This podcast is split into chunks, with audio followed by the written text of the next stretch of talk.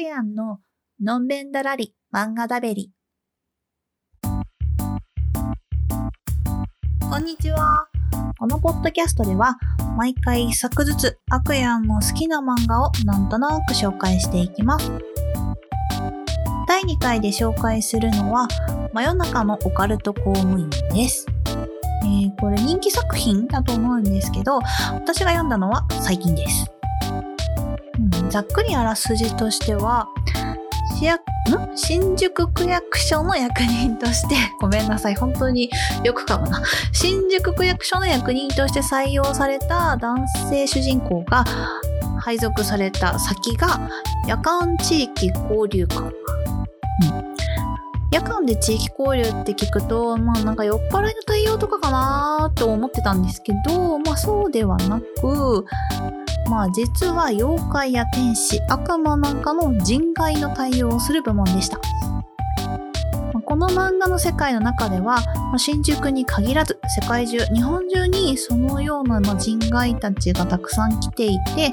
たまに起こる、まあたまにじゃないか、頻繁に起こる問題に対処していくという感じの内容です。まあ正直、まあ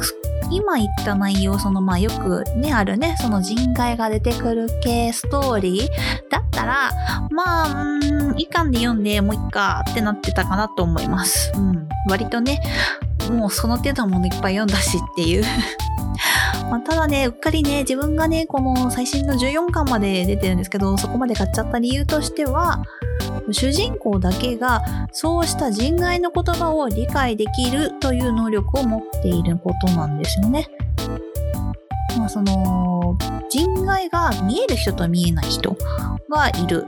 っていうのはもちろんねあると思うんですよ。私自身はまあ全く見えない何も霊感的なものがないんですけどでまあその力の見え強い見える人ってまあ少なくとも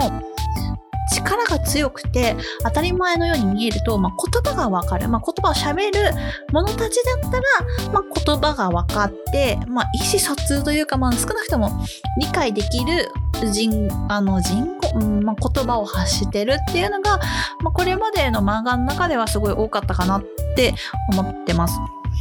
ただ、まあ、これがね、あの、言葉を喋るのって当たり前だったのに、この物語は主人公しか彼らが何を言っているかわかんないんですよ。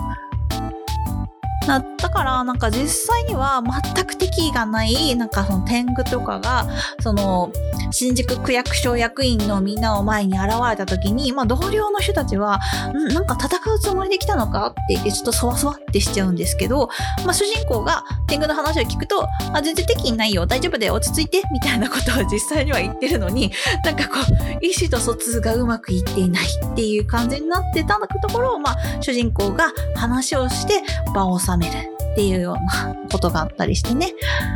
いや言葉わかるって強いな。うん。そう。この漫画を読んでハッとさせられたのは、うん、主人公に投げかけられた同僚からの言葉なんですけどその彼らの言葉がわかるっていうのは猫や犬とその喋れる意思疎通できるのっていうのともう同じなんだよってあのまあ言われてみれば確かに違う種族なのに当たり前のように言葉同じなのおかしいですよね人間だって同じ言葉喋ってないのにっていうことで、まあ、ちょっとその目から鱗が落ちたというか、まあそんな感じの漫画でした。まあそれでね、14巻まで買っちゃったんだよね。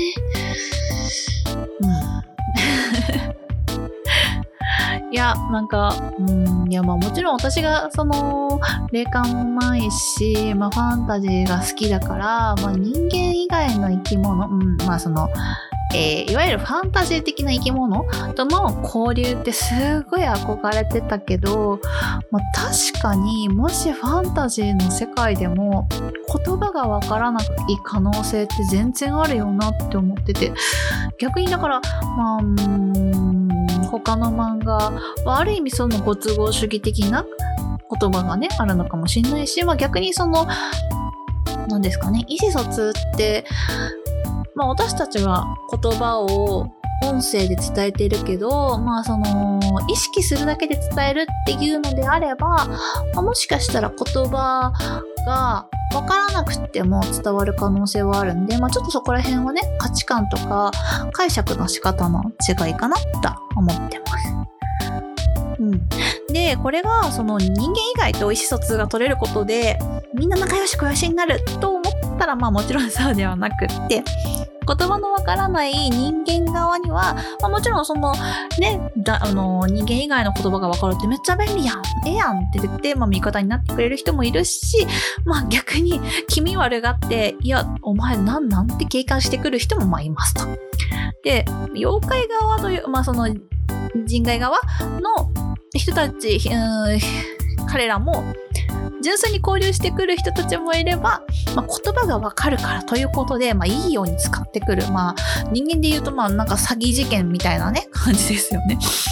に、まあ、巻き込もうとしてくるやつもいるので、まあ、コミュニケーションを取れるって、まあ、良くも悪くも難しいなっていうのを、なんかもうしみじみ考えさせられます。うん。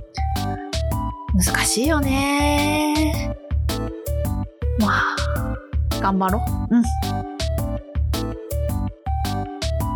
いうわけで、第2回はここら辺で。それではまた来週。